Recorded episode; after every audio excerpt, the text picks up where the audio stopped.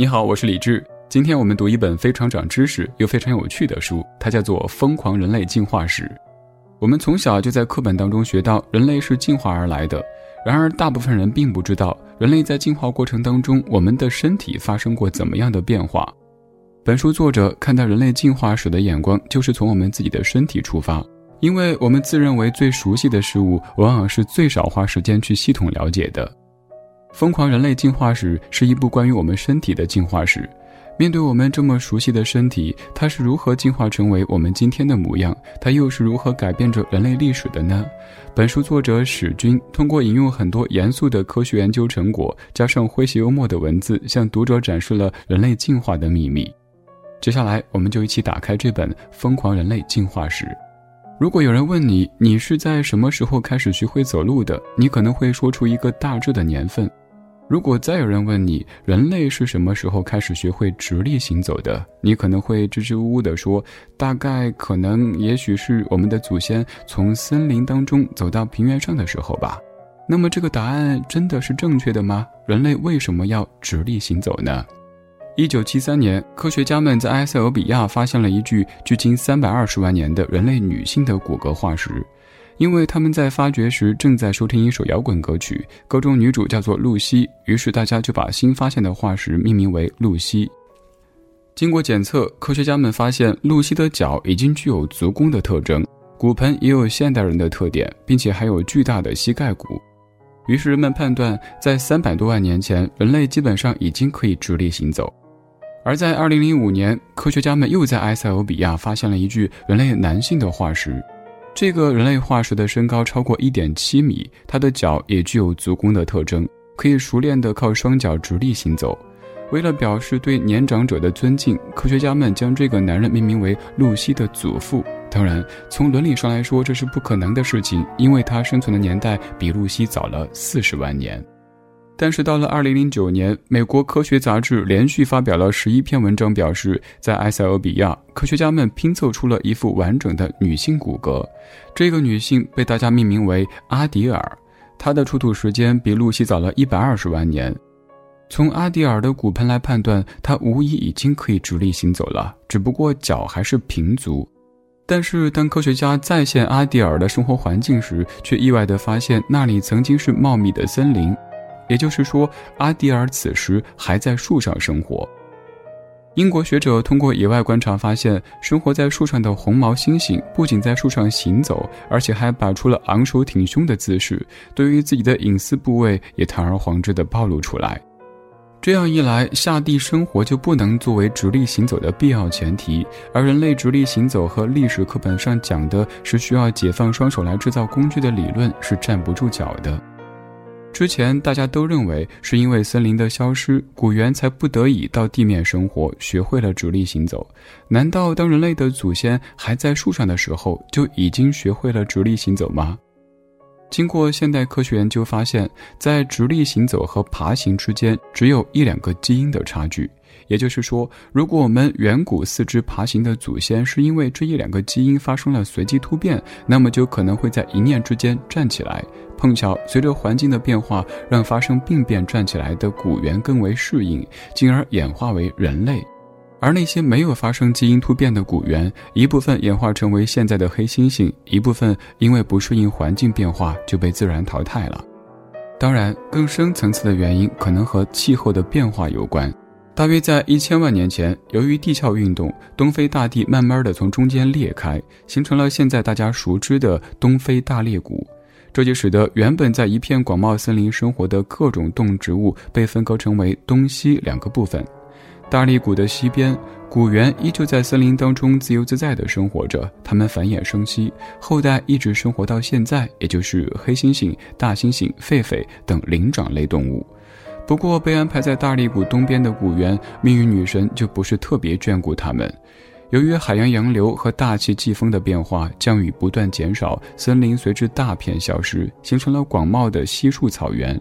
原本生活在树上的古猿又无法跨越大裂谷，最后只能从树上到地面生活。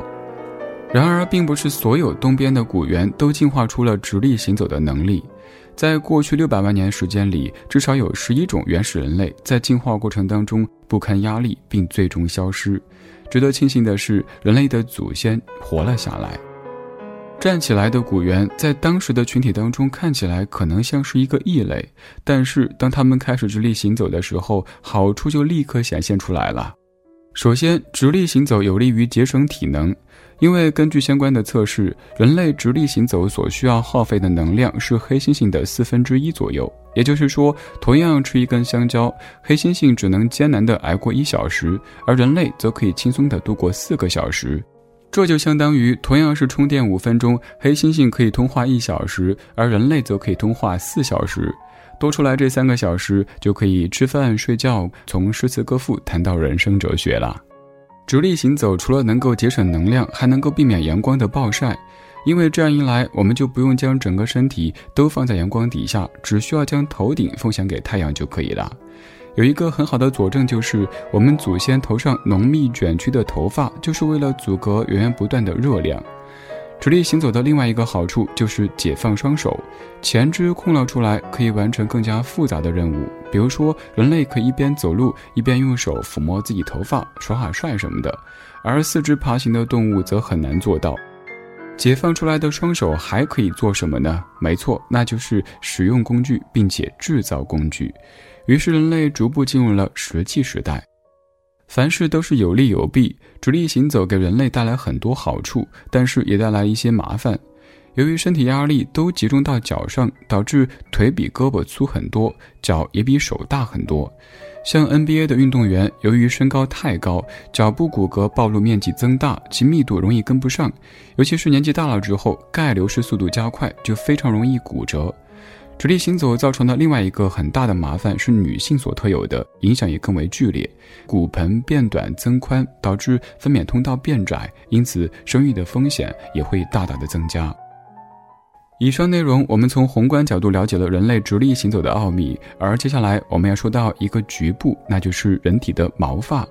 你有没有想过，相比陆地上其他哺乳动物，为什么人类褪去了人体大部分的毛发，而为什么某些部位又一直保留着一些毛发呢？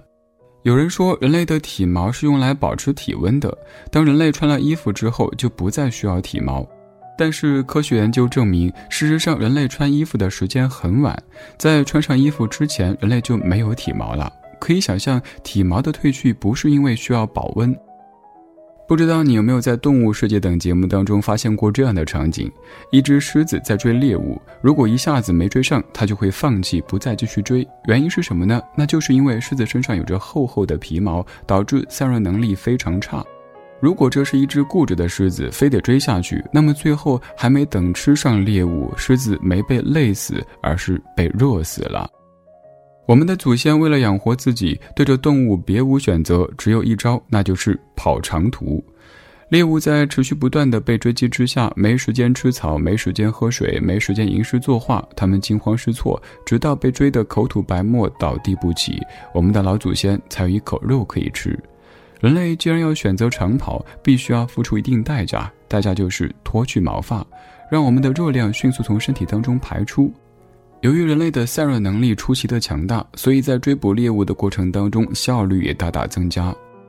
尽管人类褪去了大部分毛发，但是头发等毛发还是被留下来。而这些留下的毛发有什么特殊的寓意和意义呢？首先，我们来说说最重要的毛发——头发。上面已经说到，头发具有避免阳光直晒和阻挡热量的功能。它不仅能够保护我们的大脑，也能够使百分之七十以上的皮肤免受紫外线的照射。头发之下还有眉毛，眉毛的作用其实也不容小视。它不仅可以阻挡雨水、汗水等对眼睛的侵蚀，也可以吸收眼睛附近的紫外线，能够有效的减轻阳光对眼睛的刺激。人类直立行走，双臂下垂，自然形成了腋窝。腋窝被开发成为激素的集散地，需要一定毛发遮盖。同时，腋毛也是性成熟的标志。古猿没有每天洗澡的习惯，因而从腋窝处能够散发出浓烈的勾魂气息，吸引远距离的异性关注。然而，有一个地方的毛发却比较特别，那是哪儿呢？胡子。特殊之处在于，只有男性有，而女性没有。生物学家对此比较权威的看法是，男性的胡子起到一种对外宣传的作用，那就是胡子越旺盛的人，雄性激素分泌越高，雄性激素分泌越高，就意味着力量越强大，力量越强大，就意味着捕食到食物的可能性越大，捕到食物的可能性越大，就意味着有更多的女性愿意同他繁衍后代。以上内容，我们了解到人体毛发的秘密。人类登上食物链的顶端，大脑发挥了非常重要的作用。在人们日常的认知当中，脑袋越大，脑容量就越大，这个人也就越聪明。而事实真的是如此吗？最后一部分内容，我们来说一说人类大脑的秘密。有证据表明，四万年之前的智人大脑比我们现代人类的大脑要大两个鸡蛋容积的大小。爱因斯坦他是最聪明的人类之一，但他的大脑反而要略小于平均大脑的容积量。大脑不一定是越大越好，相反，大脑对绝大多数动物来说都是一个很大的负担。科学家曾经用一种孔雀鱼来做实验，之所以选它，是因为它有简单的数学计算能力，可以作为智力的参考指标。研究人员通过人工选择，培育出了脑袋更大的孔雀鱼。结果发现，孔雀鱼的脑袋越大，它们的肠道就会越短，而且缩短的比例要大大超过脑袋增大的比例。这会有什么副作用呢？大脑袋的孔雀鱼确实会更聪明一些，但是因为肠道缩短，吸收能力降低，营养水平跟不上去，这些聪明的孔雀鱼能够留下来的后代数量特别少。也就是说，脑袋大对于生存来说，可能并不是一件好事。现代人类更聪明，是因为我们与原始人类相比更有效率。而为了达到这样的效率，就必须舍弃一部分的技能，比如说捕捉猎物的能力。在原始社会，想要有东西吃，就必须要学会捕猎，像追捕兔子、野鸡更是家常便饭。但是现代人很少有机会参与捕猎，不夸张地说，就算是兔子、野鸡满地跑，很多人也不一定能够捉到。而现代人在处理语言、图片分析部分的大脑和原始人相比，则会进化很多。